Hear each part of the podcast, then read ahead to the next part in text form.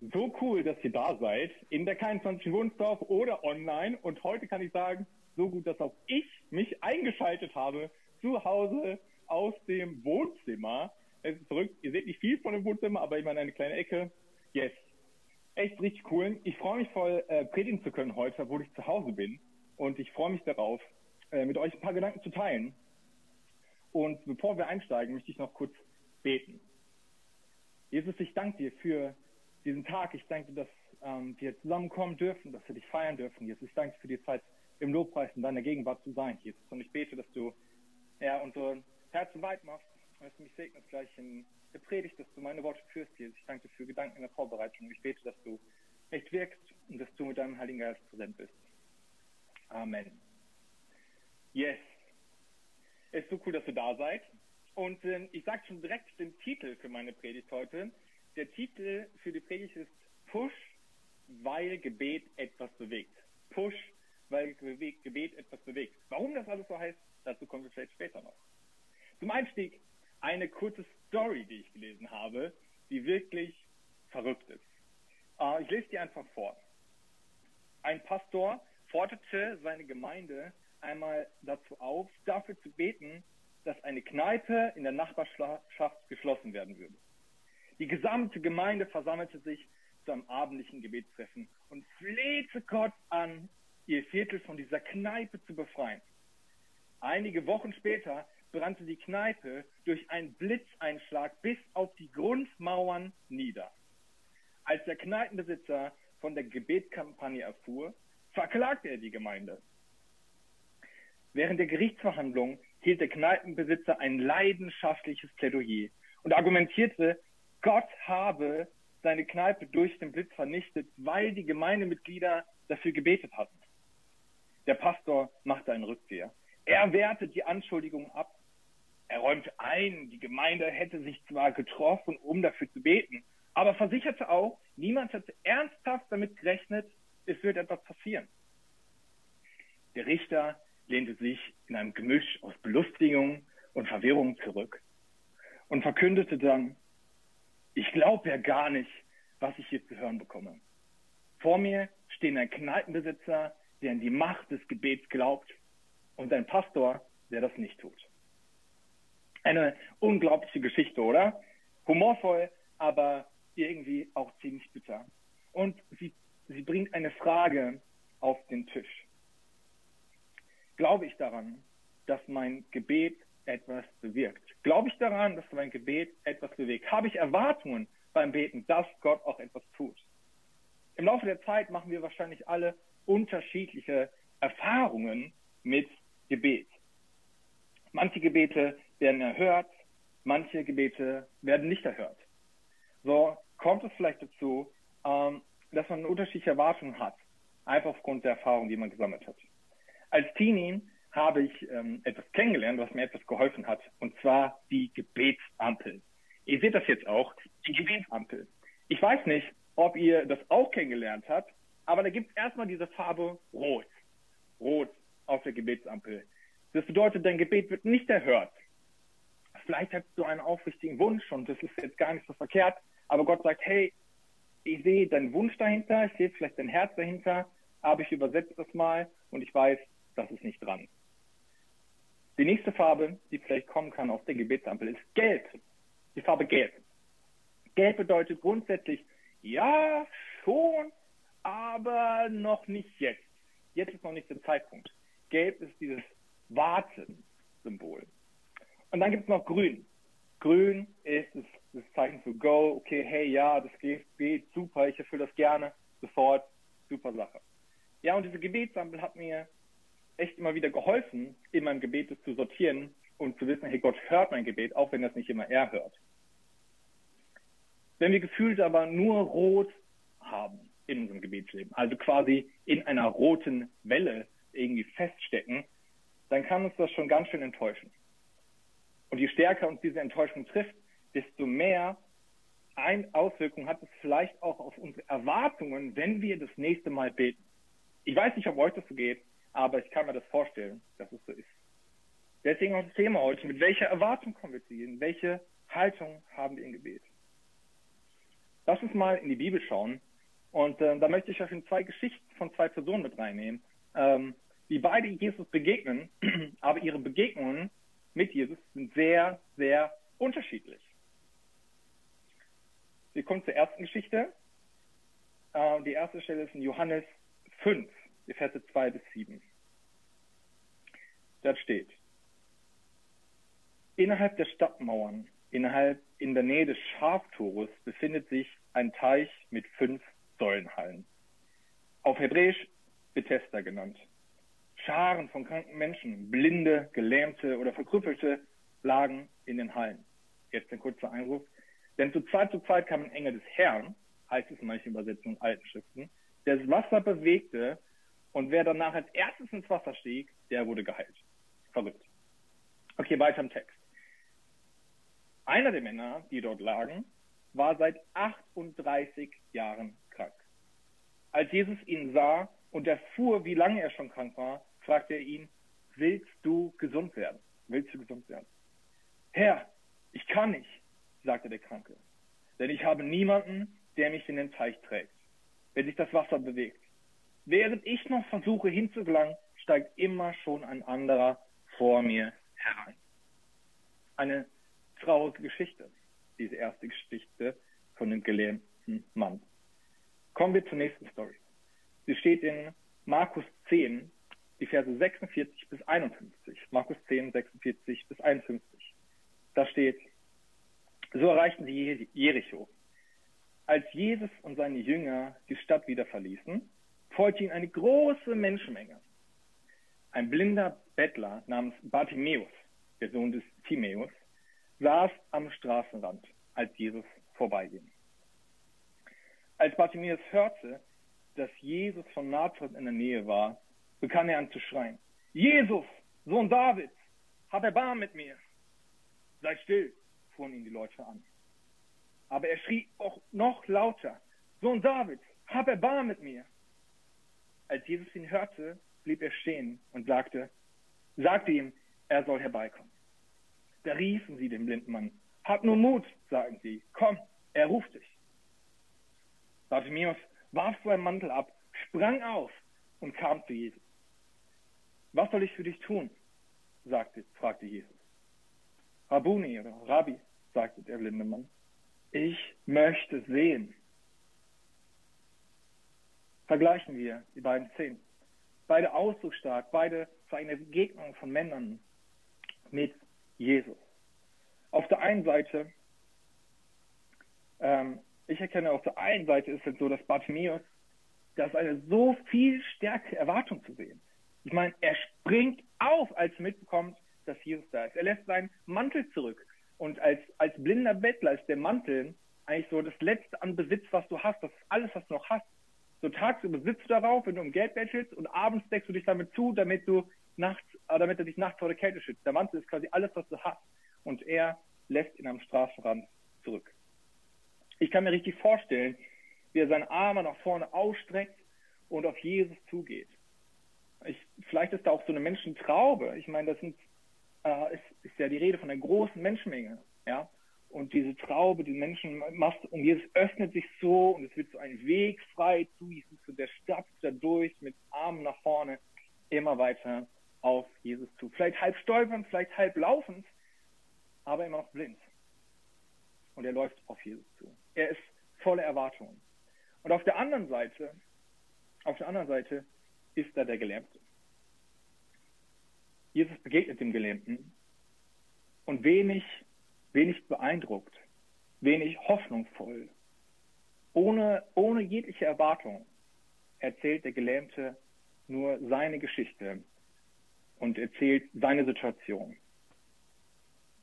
Warum sind die Geschichten so unterschiedlich?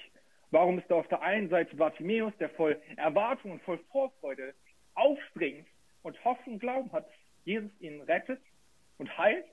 Oder auf der anderen Seite der Gelähmte, der einfach nur seine Situation erzählt, ohne irgendwelche Erwartungen auf Veränderung in seinem Leben.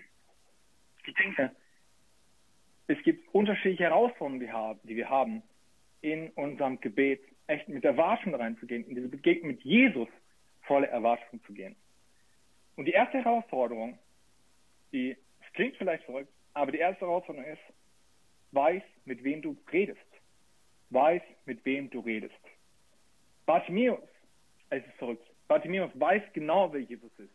Er ruft ihn, Jesus, Sohn Davids, habe Bar mit mir. Er weiß, Jesus ist der Messias, der Sohn Davids ist so ein Ausblick darauf, dass er weiß, Jesus ist der Retter. Er kann mir helfen und da ist noch Hoffnung in ihm.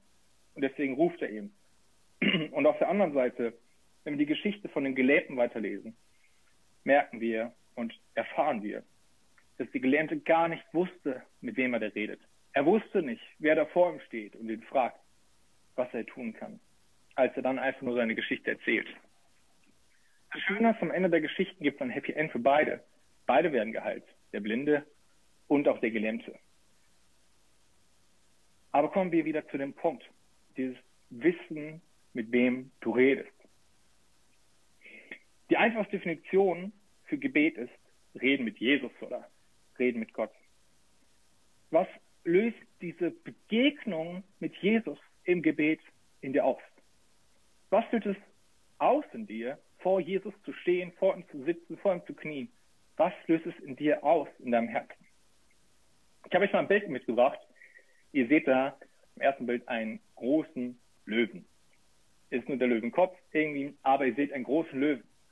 Wenn euch so ein Löwe begegnet, also mir ist noch keiner begegnet, aber Karina hat schon gesagt, manchmal in Afrika hätte man wohl welche sehen können. Wenn so ein Löwe dir begegnet, dann denkst du nicht, ach, das ist aber ein süßes Kätzchen. Nein, du bist beeindruckt von seiner Größe, von seiner Kraft, von dem, was er ausstrahlt an Macht, an ja, majestätisches Wesen, wie er da ist. Und du hast einen großen Respekt, wenn du ihn siehst. Und wenn du auch mal im Zoo in Hannover ist, wenn der auf ist und die Löwen da quasi dich so durch die Glasscheibe anschauen und anfangen zu brüllen, du hast einen gewissen Respekt, der in dir aufkommt vor diesem Löwen. Aber welche Vorstellungen haben wir von Jesus? Ja, wenn wir von ihm reden, ist er vielleicht ein Mann Mitte 30, langes Haar, man weiß nicht. Ich habe mal ein paar Vorschläge mitgebracht, wie du vielleicht das empfindest, wenn du mit Jesus redest. Kommen wir zum ersten Bild, das ihr jetzt seht. Das erste Bild ist ähm, der äh, Jesus, dieser nachdenkliche, ernste Jesus, der dich anschaut, der Blick, er schaut dich an und du weißt, ja, vielleicht versteht er mich, aber er ist bestimmt auch kritisch. Ja, er ist nachdenklich, er überlegt, was er tun kann. Bestimmt ist er auch weise. Dann der nächste, Jesus, jetzt kommt das nächste Bild, dieser friedliche, durchlächelnde Jesus, der dich so anschaut und sagt, hey, was geht bei dir in deinem Leben? Hey, wir kriegen das schon alles hin. Hey, alles super. Vielleicht bist du auch eher im Gespräch mit dem Leiden Jesus, wie er jetzt auf dem nächsten Bild sehen. Das Bild bekannt relativ, aber das Gespräch zu sein, hey, da bin ich im Gespräch mit ihm, erzähle ihm irgendwie, was mich bedrückt. Und dann noch ein Bild. Vielleicht hast du auch immer das Gefühl, du bist einfach im Gespräch mit diesem liebenden Jesus, wie er jetzt auf dem nächsten Bild zu sehen ist. Dieser Jesus so, du so eine Liebe in seinen Augen vielleicht spürst, so, so das ist ein bisschen Tränen drin, so merkst, hey, der ist wirklich gerührt und interessiert sich für mich. Ja, unser Bild von Jesus hat einen große, äh, großen Einfluss auf unsere Erwartung, hat einen großen Einfluss darauf, wie wir beten und ob wir die Erwartung haben, dass danach etwas passiert. Und was passiert? Um uns etwas von den Vorstellungen aus unserem Kopf zu trennen, möchte ich jetzt eine Bibelstelle vorlesen, wo Jesus beschrieben wird. Ich meine, in der Bibel gibt es ja sehr, sehr viele Stellen, in der Jesus auch beschrieben wird und wo man ihn irgendwie kennenlernen kann. Aber ich dachte jetzt in der Adventszeit lese ich eine Stelle vor, die irgendwie auch zur Zeit passt und auch öfter mal zitiert wird. Ja, sie steht in Jesaja 9, Vers 5. Da steht, denn uns wurde ein Kind geboren, uns wurde ein Sohn geschenkt. Auf seinen Schultern ruht die Herrschaft. Er heißt wunderbarer Ratgeber, starker Gott, ewiger Vater, Friedefürst. Wunderbarer Ratgeber, starker Gott, ewiger Vater und Friedefürst. Das ist, was Jesus ist. Das ist der Jesus, den du begegnest im Gebet. Er ist der wunderbare Ratgeber. Ja, er ist der wunderbare Ratgeber. Er ist weise. Und in Jeremia 32, Vers 19 steht, über Gott. Du besitzt alle Weisheit und vollbringst große und mächtige Wunder. Ja, zu wem sollte ich sonst gehen, wenn ich, wenn ich irgendein Anliegen habe? Ja, er ist voller Weisheit. Er besitzt alle Weisheit und er vollbringt Wunder. Dann das nächste, was es hier steht, ist, er ist ein starker Gott. Er ist ein starker Gott. In Jeremia 32, Vers 17 steht, O Herr, mein Gott, durch deine große Macht und auf deinem Befehl hin wurden Himmel und Erde geschaffen. Dir ist nichts unmöglich. Und in Philippa 4, Vers 13 steht und zusätzlich, ich vermag alles durch den, der mich stark macht.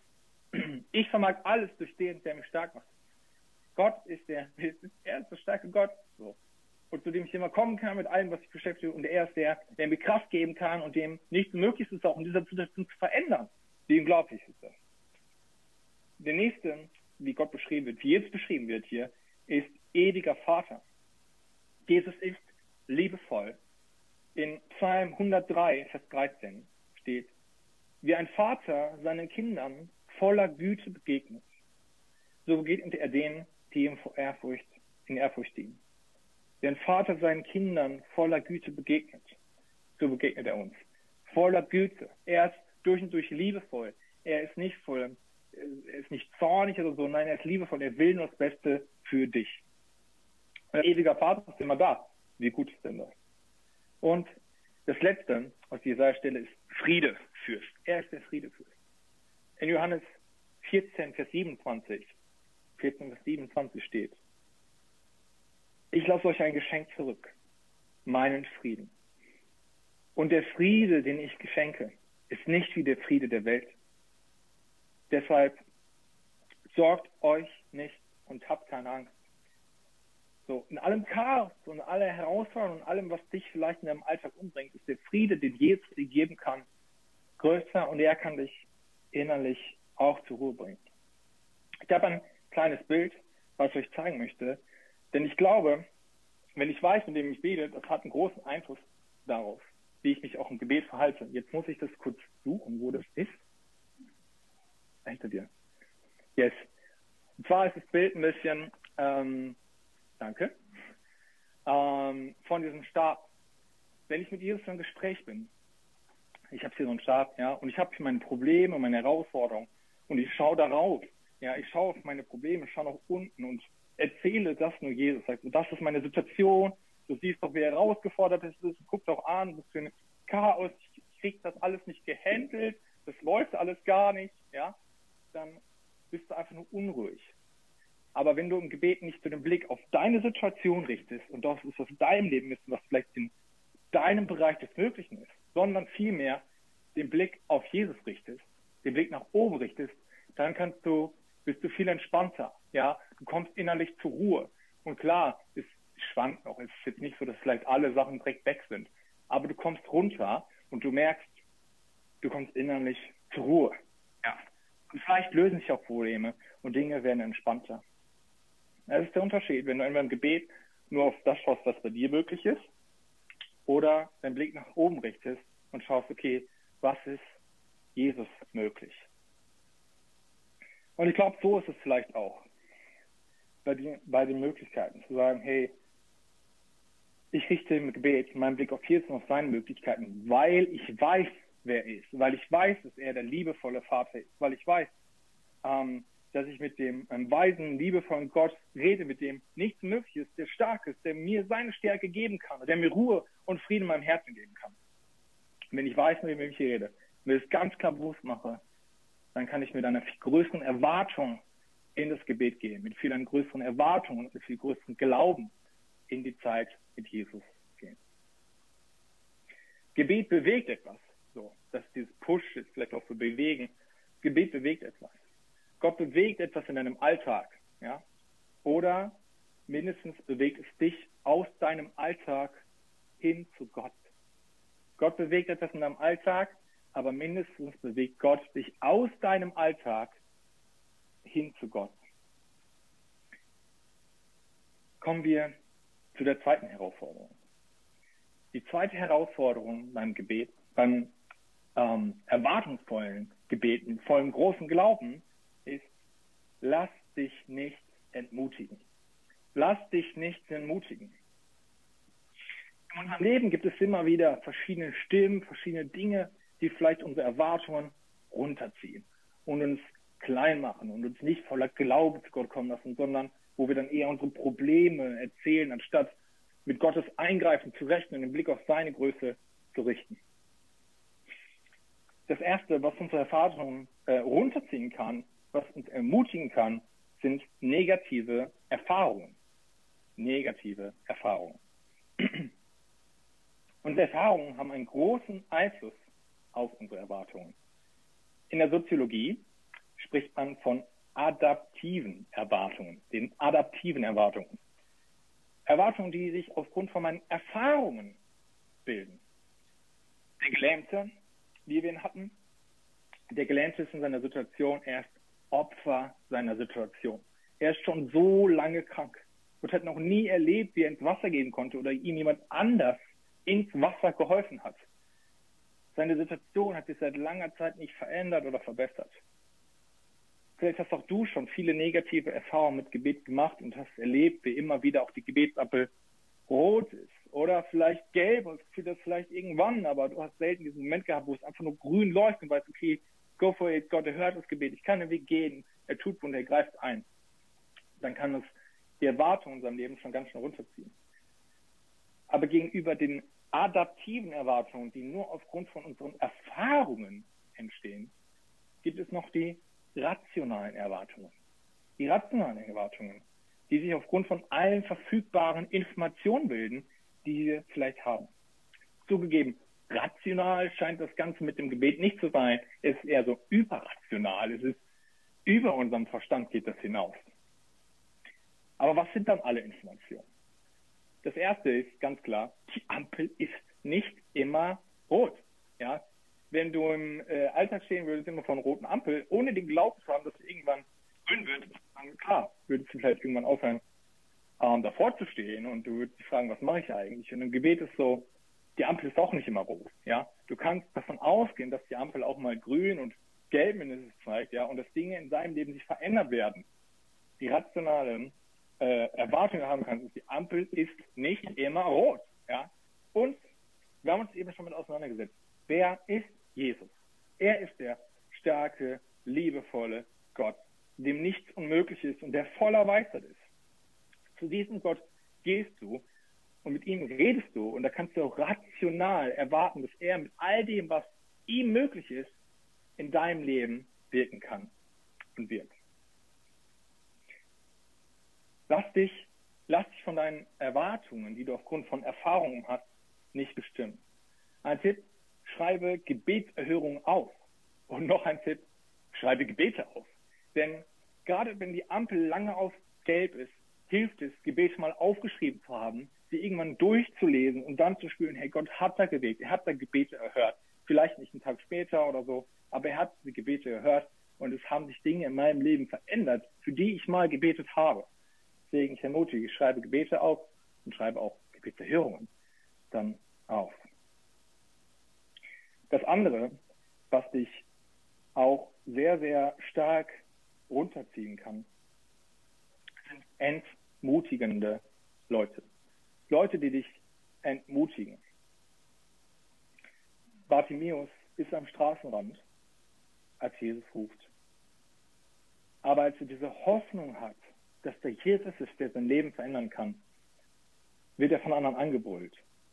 Sei still, sei doch leise, Vielleicht gibt es andere Stimmen in deinem Kopf, wie das bringt doch eh nichts oder das hast du dir selbst eingebrockt oder das glaubst du wirklich, dass sich da was tun kann oder von Leuten, die dann super positiv erzählen, dass auch schon mal jemand, den sie kannten, in so einer negativen Situation war und es dann immer schlechter wurde. Wie ermutigend, oder? Es gibt diese negativen Stimmen, die dich runterziehen, diese entmutigenden Leute. Ja, das können Leute, Freunde aus der Familie vielleicht Leute sein, die Jesus selbst nicht kennen, ja, die gar nicht daran glauben, dass es irgendwie einen Gott gibt, der sich für dein Leben interessiert. Aber es können auch Christen sein, Leute sein, die sich von vielen negativen Erwartungen haben runterziehen lassen. Leute, die selbst das Gefühl haben, dass immer und immer die Ampel nur auf Rot ist und dessen Erwartungen sich dadurch runterziehen lassen. Ja. Und deswegen auch dich vielleicht ermutigen und sagen, hey, das bringt eh nichts oder so. Oder sagen, hey, mach dir nicht zu viele, mach dir nicht zu viele Hoffnungen. Ich glaube, es gibt wenige Leute, die dich vielleicht, die, die in der Geschichte direkt davon abhalten wollen, zu Jesus zu gehen. Aber es macht doch einen Unterschied, ob du dich mit Leuten umgibst, die, ähm, ja, die Jesus kennen, die erwartungsvoll beten, oder mit Leuten betest, die Jesus ihre Probleme bringen. Ja, betest du eher mit den Leuten, die wie Bartimäus einfach direkt sagen, Jesus, ich bete, dass du da eingreifst und da eingreifst und da eingreifst, weil ich weiß, du bist ein großer Gott und ich weiß, du bist stark, du kannst mir deine Stärke geben, du kannst mir Weisheit geben, du kannst mir Energie geben, du kannst mir einen Frieden in meinem Herzen geben und ich möchte, dass das tut. Oder betest du mit Leuten, die dann auch beten, sagen, hey Jesus, du siehst die Situation, es ist alles nicht einfach und ja, es ist einfach alles herausfordernd. Amen. Es gibt diesen, es gibt diesen Bereich, ähm, wie ich mich im Gebet aufstelle, ob ich das volle Erwartungen tue oder eben ohne große Erwartungen zu haben. Umgib dich mit Menschen, die große Erwartungen haben. Bete mit Menschen, die leidenschaftlich für Jesus sind und leidenschaftlich erwarten, dass Jesus Großes tut. Und ermutige andere zu beten.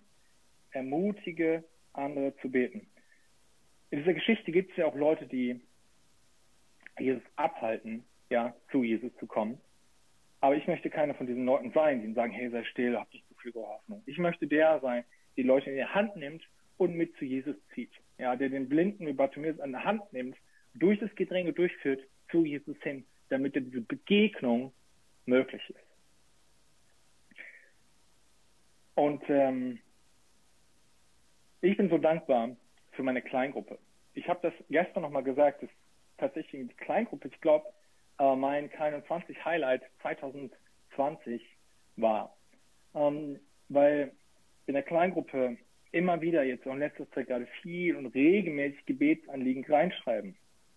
Und wir erleben auch immer wieder, wie Gott Gebete hört. Das ist so genial den letzten Wochen haben wir unterschiedliche Dinge erlebt. Wir haben finanzielle Versorgung erlebt im letzten halben Jahr. Es kamen Jobs, die man bekommen hat, Aufträge, die bekommen hat von Leuten, die selbstständig sind. Es gab ähm, Leute sind äh, gesund geworden, die krank waren oder müde waren, die haben neue Kraft bekommen. Leute haben Weisheit bekommen bei schwierigen Entscheidungen. Ähm, ja, all das ist passiert im letzten halben Jahr.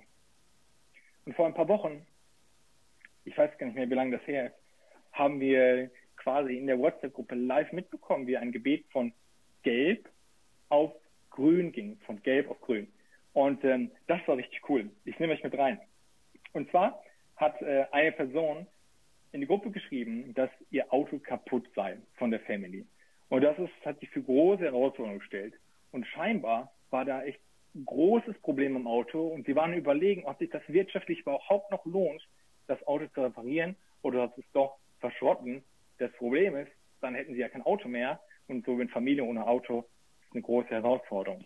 Und wir hatten schon in der Kleingruppe dafür gebetet und das Auto war in der Werkstatt dafür gebetet, dass da Dinge passiert und dass das Auto irgendwie wieder heil ist, dass es gar nicht so teuer ist. Sie sagen, das wird sehr teuer. Und dann war sie auf dem Weg in diese Werkstatt nochmal, um das halt nochmal abzuchecken, okay, was müssen wir jetzt machen? Und hat nochmal reingeschrieben, hey, ich halte zum Auto und bete nochmal dafür, dass es wird, ja. Und dann kamen direkt nochmal einige Nachrichten rein von Leuten, die gesagt haben, ja, wir beten dafür, ich klinge nicht mehr ein, dass es echt irgendwie wieder funktioniert, dass Gott da was tut. Und ähm, dann ist innerhalb dieser halben Stunde von das Gebetsanliegen wird nochmal in die Gruppe geschrieben und viele beten nochmal dafür, die Ampel gefühlt von gelb auf grün gegangen. Von gelb auf grün. Weil vielleicht 30 Minuten später schrieb sie dann nochmal in die Gruppe, hey, ich konnte das Auto mitnehmen, es war gar nicht so viel jetzt kaputt, wie sie alle erst gedacht haben und das Rechnen ist jetzt gar nicht so teuer, wie sie auch gesagt haben und wir können das Auto haben und es kann funktionieren. Wie gut, dass sie das Auto mitnehmen konnte und wie ermutigend, das live mitzuleben, auch in der Kleingruppe. Die ganzen Nachrichten reinkamen, wie cool, so eine Instant-Erhöhung, so ein direktes Umschalten von Gelb auf Grün, wie cool. Neben der Gebetsampel und äh, denke, Kies kann jetzt langsam schon hochgehen. Neben der Gebetsampel habe ich als Teenie auch noch was gehört. und gelernt. Und das ist dieses ähm, Push, was auch im Titel ist.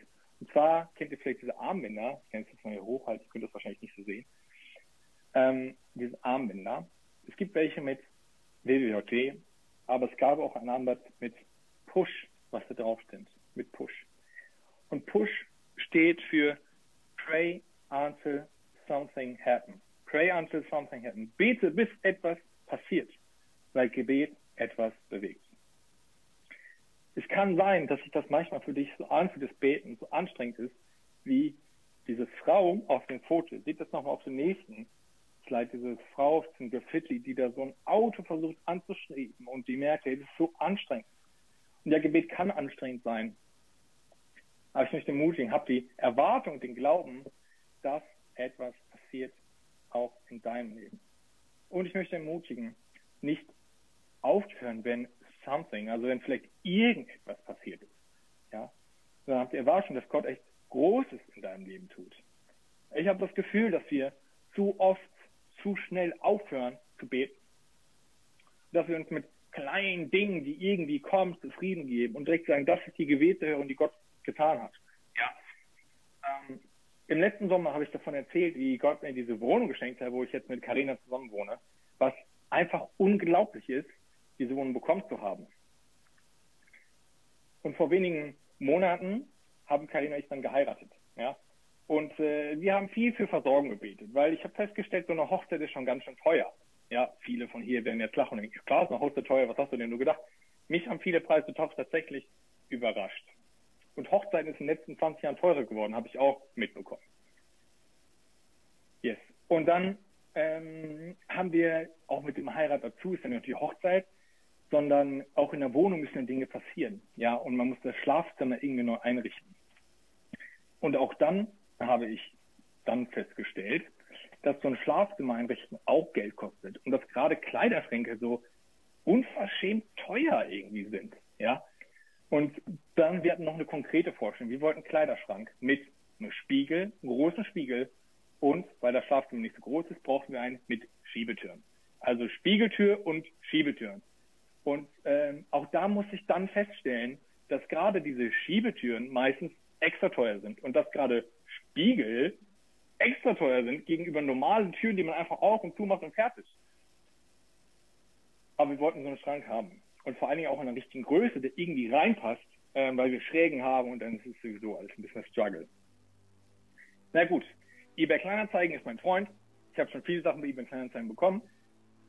Aber ich habe auch gemerkt, bei eBay Kleinanzeigen werden zwar viele Sachen verkauft, aber auch viele Sachen verkauft, die wirklich nicht so nice sind. Also Kleiderschränke gibt's da, aber ich habe das Gefühl, viele Kleiderschränke sind da nur, weil die Leute das nicht selbst abbauen und zum Sperrmüll bringen wollen. Und ähm, es gab ja immer wieder auch Schränke, wo ich dachte, ja, die sind eigentlich ganz okay. Ich dachte schon, okay, hey Gott, danke, dass du mich da versorgst. Der Schrank, das passt schon irgendwie. Aber ich bin so dankbar, dass Karina mich immer wieder hinterfragt hat. Was gesagt hat, wie, hey, wollen wir diesen Schrank denn wirklich haben? Und Gedanken auch aufkommen wie, glaubst du nicht, dass Gott uns wirklich mit dem Schrank beschenken möchte und beschenken kann, den wir uns dann vorstellen? Dann haben wir noch weiter gebetet, ja, und weiter Geduld gehabt, mehr Geduld, mehr Gebet und äh, auch Zeit investiert, zu gucken, wann kommt jetzt der richtige Schrank da rein. Und jetzt, dann haben wir tatsächlich einen Schrank gefunden, genau wie wir uns vorstellen können. Und ihr seht ihn jetzt auf dem nächsten Bild, ist der Schrank zu sehen.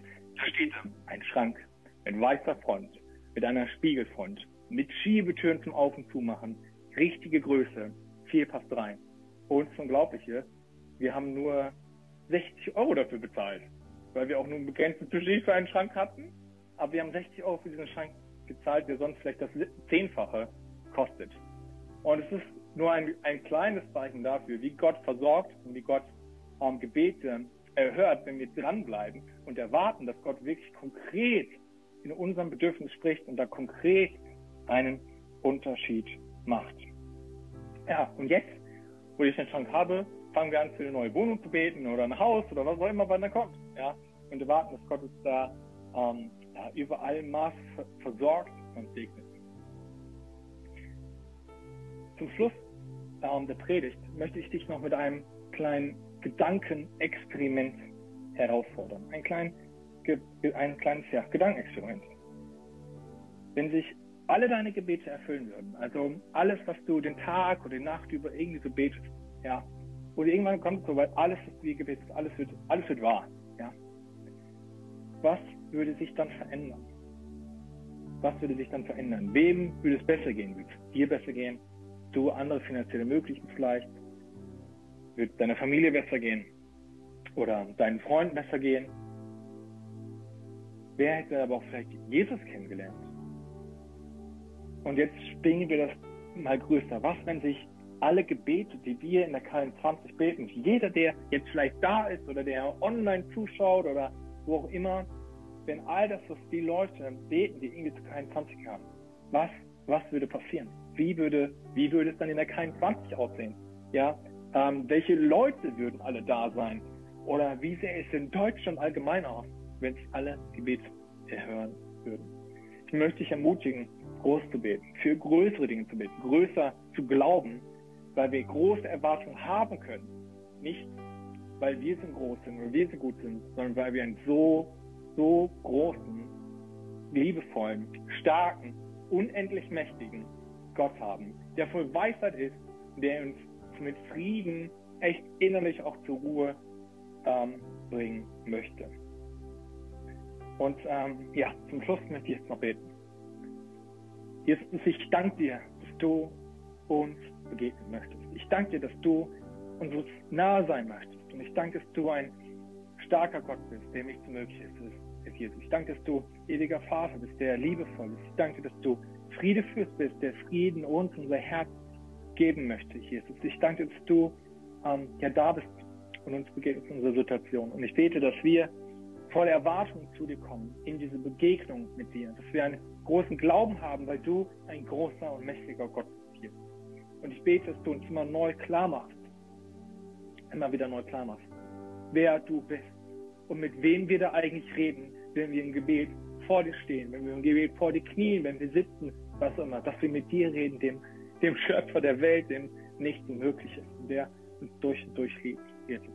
Und ich bete, dass wir uns von Dingen nicht runterziehen lassen, wenn wir herausgefordert sind durch, ja, durch, ähm, durch Menschen, die uns vielleicht davon abhalten, die uns ermutigen, runterziehen, sondern dass wir weiter auf sie zugehen, dass wir dann in Gegenwart und Nähe suchen werden. Ich danke dir, dass du uns da begegnen möchtest. Amen. Amen.